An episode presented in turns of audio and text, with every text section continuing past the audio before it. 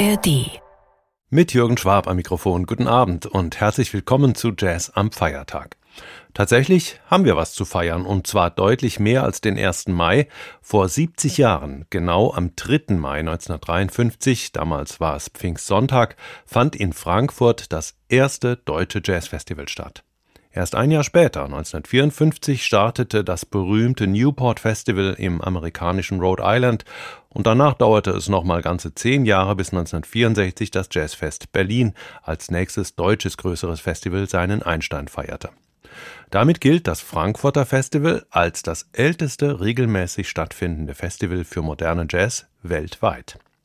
Sicher, das Set der Frankfurter Two-Beat Stumpers bei der Premiere galt auch damals schon nicht mehr als modern, die anschließend aufspielenden deutschen All-Stars swingten dafür etwas zeitgemäßer und im Verlauf seiner Geschichte entwickelte sich das Frankfurter Festival immer entschiedener hin zu den jeweils zeitgenössischen Tendenzen der Szene. Aber warum hieß das Ganze überhaupt Deutsches Jazzfestival? Olaf Hutwalker, seines Zeichens Präsident des Hot Club Frankfurt, gab die Antwort in seiner Begrüßung.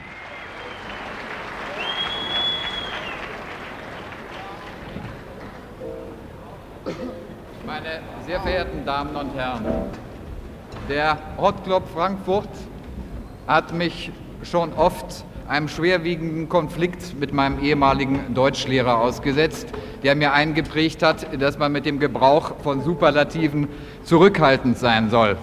Heute wird dieser Konflikt für mich sehr ernst. Einerseits, weil ich von einer schwerwiegenden Arbeitstagung ermüdet bin, andernteils, weil es sich nicht mehr allein um den Hot Club Frankfurt handelt, sondern um die Deutsche Jazzföderation, die hiermit ihr erstes Jazzfestival veranstaltet.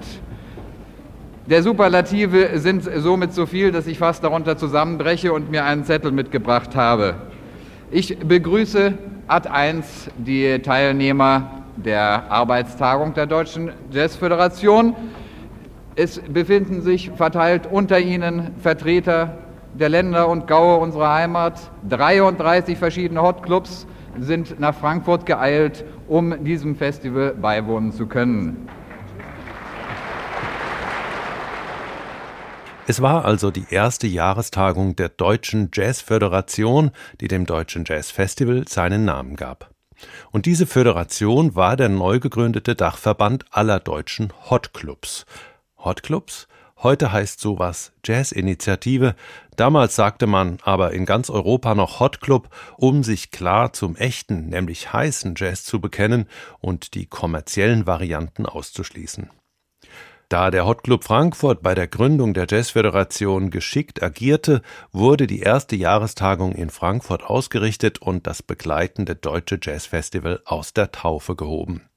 Hinter dessen Idee steckte Horst Lippmann, der schon seit 1950 große Konzerte mit internationalen Jazzstars in Frankfurt veranstaltete, zunächst noch mit Unterstützung der US Army, aber schon bald in Eigenregie. Mehrfach war es ihm bereits gelungen, den Frankfurter Althofbau mit seinem Fassungsvermögen von 2000 Gästen zu füllen. Und zum ersten deutschen Jazzfestival strömte denn nicht nur das Publikum in Scharen. Weiterhin gibt es zu begrüßen allein vier deutsche Rundfunkstationen. Zuerst selbstverständlich der Hessische Rundfunk, dann oh, der NWDR Hamburg, der NWDR Köln und der Süddeutsche Rundfunk Stuttgart. Vertreten durch ihre Jazz-Experten sind der Südwestdeutsche Rundfunk durch Joachim Ernst Behrendt, wohl bekannt, und Radio Bremen durch Dr. Ingolf Wachler. Ach, das waren noch Zeiten, als die Jazzjournalisten des öffentlich-rechtlichen Rundfunks namentlich begrüßt und mit Applaus bedacht wurden. Tempi Passati. Horst Lippmann, der regelmäßig Konzerte veranstaltete, unter anderem als deutscher Vertreter des amerikanischen Impresarios Norman Granz, hatte für das Deutsche Jazzfestival ein klares inhaltliches Profil im Sinn. Olaf Hutwalker formulierte es auf der Bühne so. Der Sinn nun dieses deutschen Jazzfestivals ist der alljährlich einmal etwas vom Besten, was Deutschland an Jazz zu bieten hat, zu präsentieren. Und als Ort dafür wurde Frankfurt ausersehen. Nun aber endlich zur Musik. Der letzte Superlativ für diesen Moment. Die Two Beat Stompers, Deutschlands erstes New Orleans Ensemble. Ich überlasse Ihnen die Freude. Dankeschön.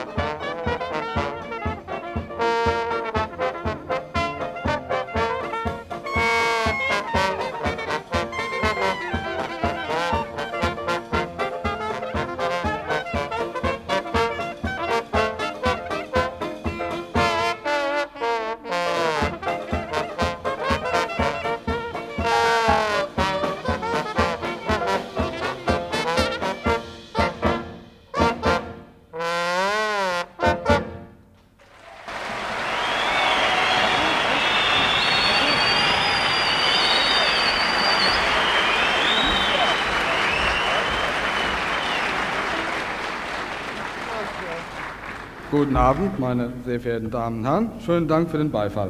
Ich möchte Ihnen als erstes die Besetzung der Two Beat Stompers vorstellen, soweit es überhaupt noch nötig ist.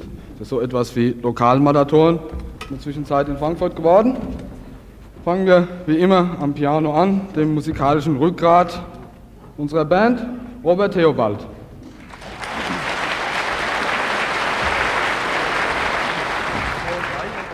Dann geht's weiter. Der junge Mann, der sich gerade heute Morgen die Haare frisch gewaschen hat. Spiele das Banjo, Heinz Zimmermann.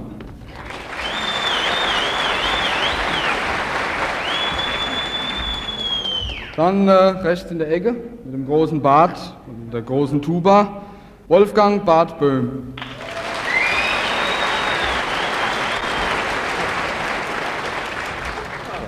Dann also hier der Mann mit der Posaune, da fällt mir ins Wort, Dick Simon.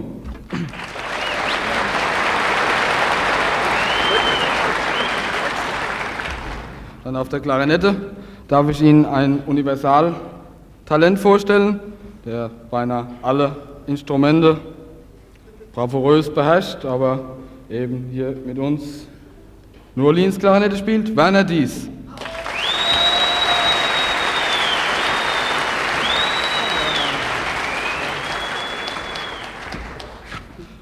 Und dann habe ich hier also einen jungen Mann, den ich Ihnen besonders ans Herz legen möchte. Das ist unser Trompeter Werner Rehm.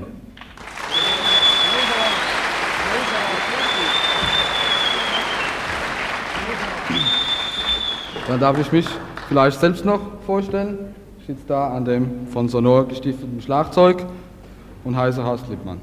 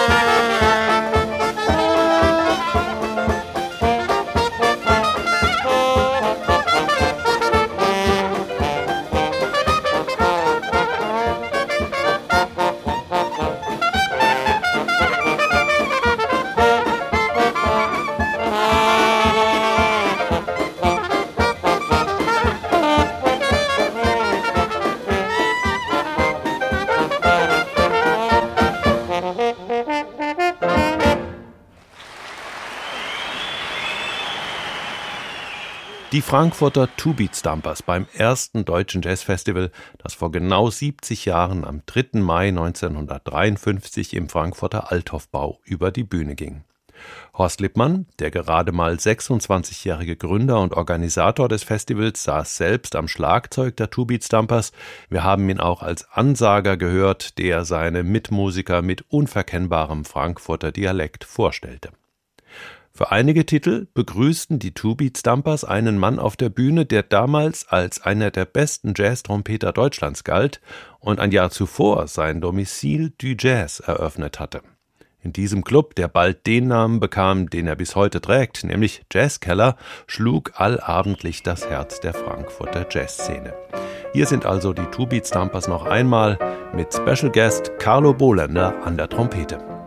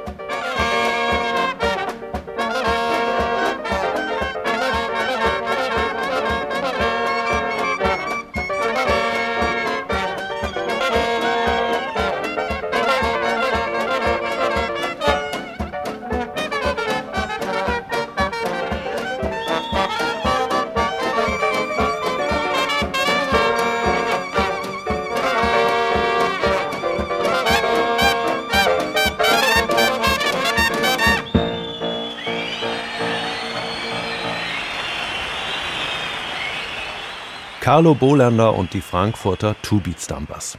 Dazu kontrastierende Töne setzte der Stargast des Abends, und das war kein geringerer als der amerikanische Folkblues-Bade Big Bill Brunsey. Wie und warum es dazu kam, erklärt Olaf Hutwalker in seiner Ansage. Dass der New Orleans Jazz noch lebendig ist, da unterliegt kein Zweifel.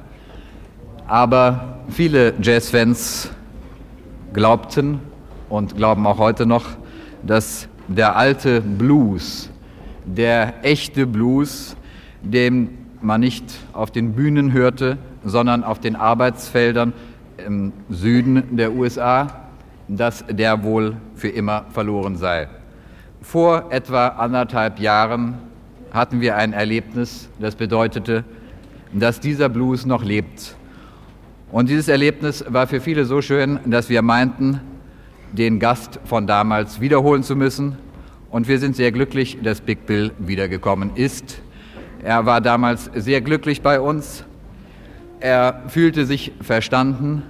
Und um zu diesem Verstehen noch etwas zu sagen, Big Bill singt den Blues, den authentischen Blues, eine reine Volkskunst. Er ist ein Volkssänger, der in Chicago gelebt hat, der niemals in vornehmen Lokalen gesungen hat oder auf großen Bühnen gestanden hat, aber der seinem Blues treu geblieben ist.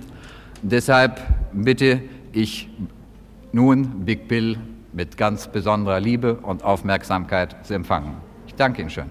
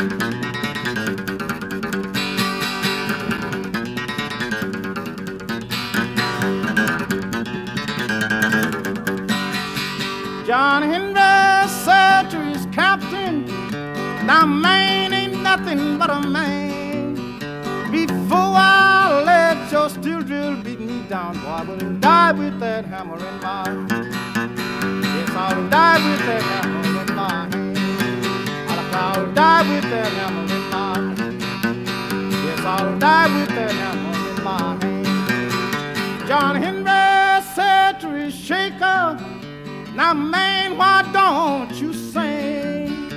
I'm shaking 12 pounds from my hip on down. Boy, don't you hear that go? Boy, don't you hear that go? I don't you hear that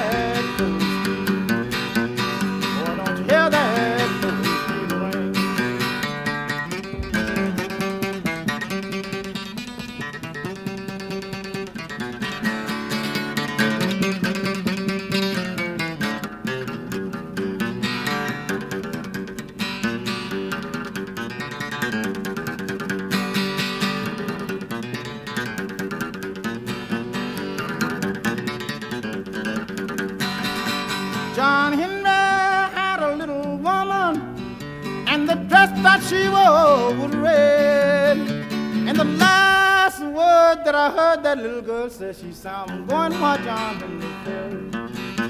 Yes, I'm going where John Henry fell. I said, I'm going where John Henry fell.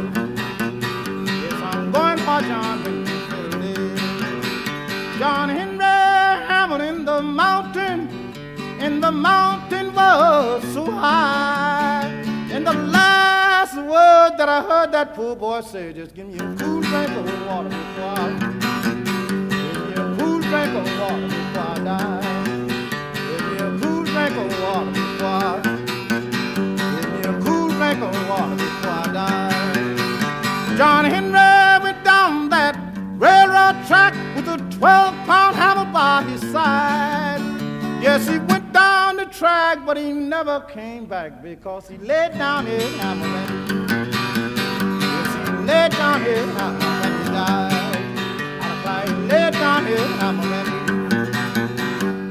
he Yes, he laid down his hammer and he died.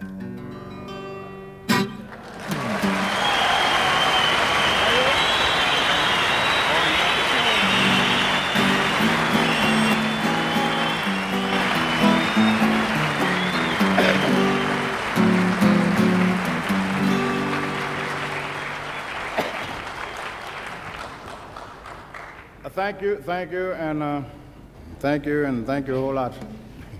I hope you can understand me. I just. Uh, the way I'm, the way I'm trying to talk is just, just my natural way. I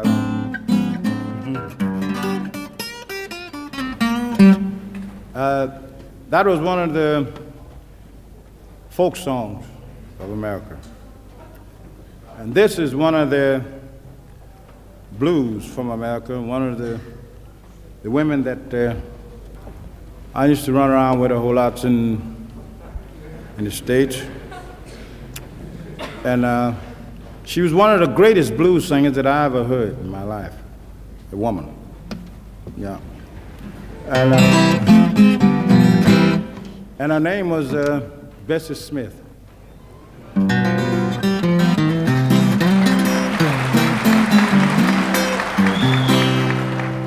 Thank you. And the title of the song that she wrote that I love, the reason why I like it, I'll have to put this in too, because I was in that flood. And I stayed in my room for about 14 days.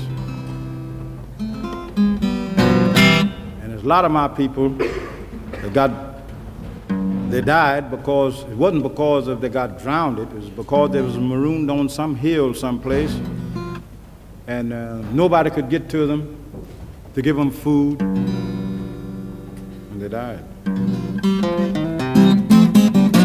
And that's why that I play this number a lot of time. And then uh, I like Bessie Smith very much, and I play this on them two accounts. Backwater Blues.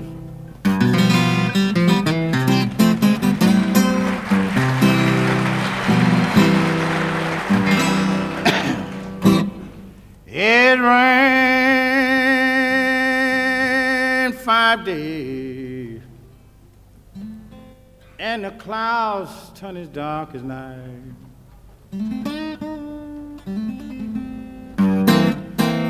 Yes, it rained five days, and the clouds turned as dark as night.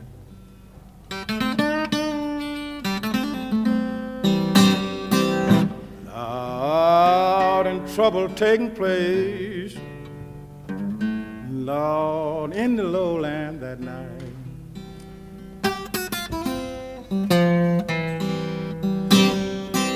I got it one morning. Oh, me, I couldn't even get out of my door.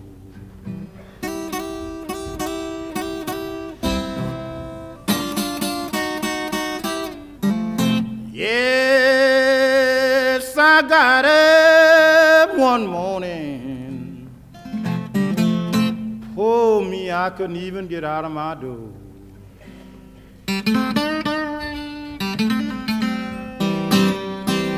Lord, that was thousands and thousands of poor people. At that time, they didn't have no place to go.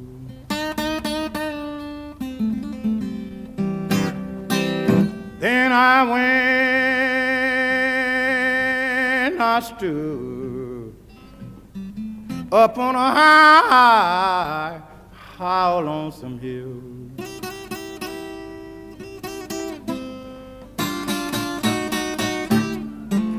Yes, I went and I stood up on a high, high lonesome hill.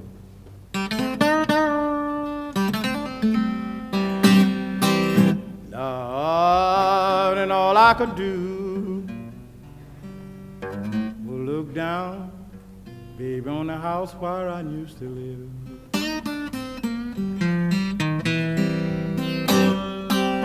Then it thundered and lightning. Loud, and the wind began to blow.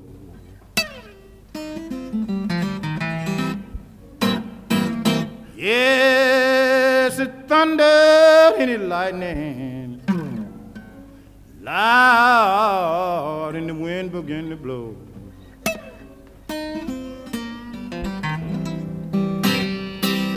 Lord, there was thousands and thousands of my poor people at that time.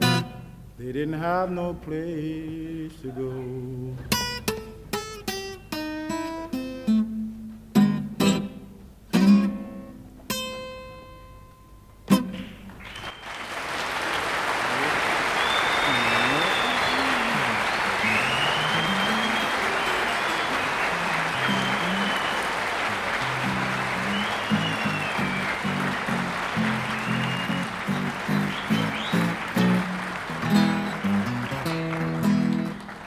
You know, that's uh, songs that I sing is uh, spirituals, blues, folk songs. And so I sung a folk song, that was a blues. So now we'll sing one of these, uh,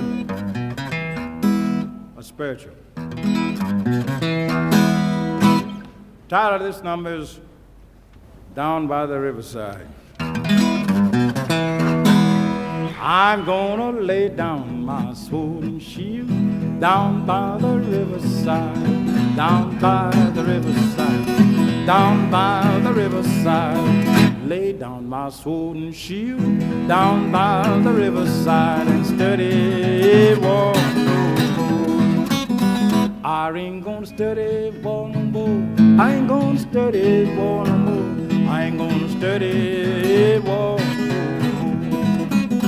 I'm gonna put on golden slippers down by the riverside, down by the riverside, down by the riverside. Put on my golden slippers down by the riverside and study walk. I ain't gonna study war no more. I ain't gonna study war no more. I ain't gonna study war. I'm gonna put on my long white robe down by the riverside, down by the riverside, down by the riverside. Put on my long white robe down by the riverside and study war. I ain't gonna study war no more. I ain't gonna study war no more. I ain't gonna study war. I'm gonna shake hands with my loving Jesus down by the riverside, down by the riverside, down by the riverside. Shake hands with my loving Jesus down by the riverside study for no.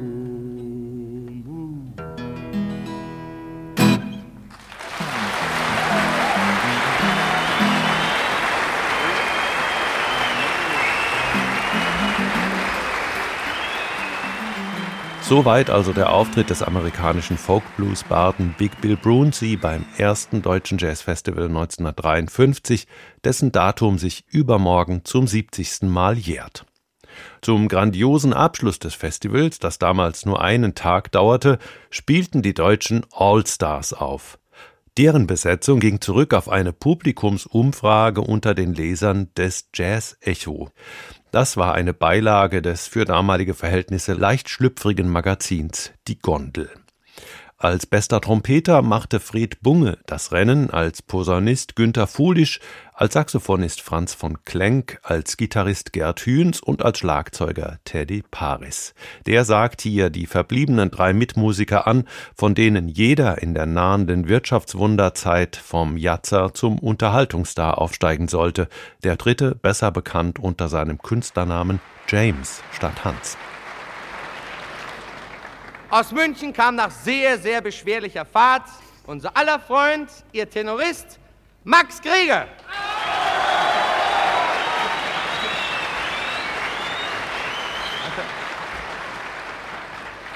Und hinter Max ein kleiner Mann mit großen Fähigkeiten und natürlich unser Paul Kuhn.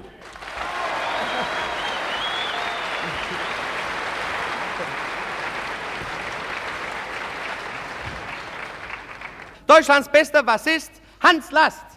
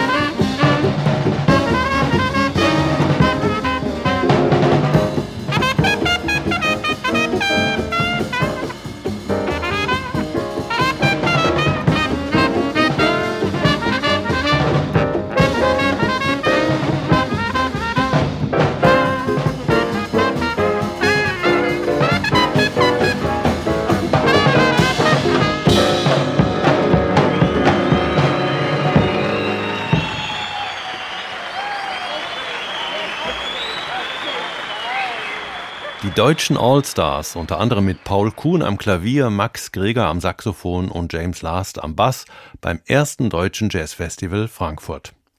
Übermorgen jährt sich dessen Datum zum 70. Mal. Daran wollten wir mit dem heutigen Jazz am Feiertag erinnern.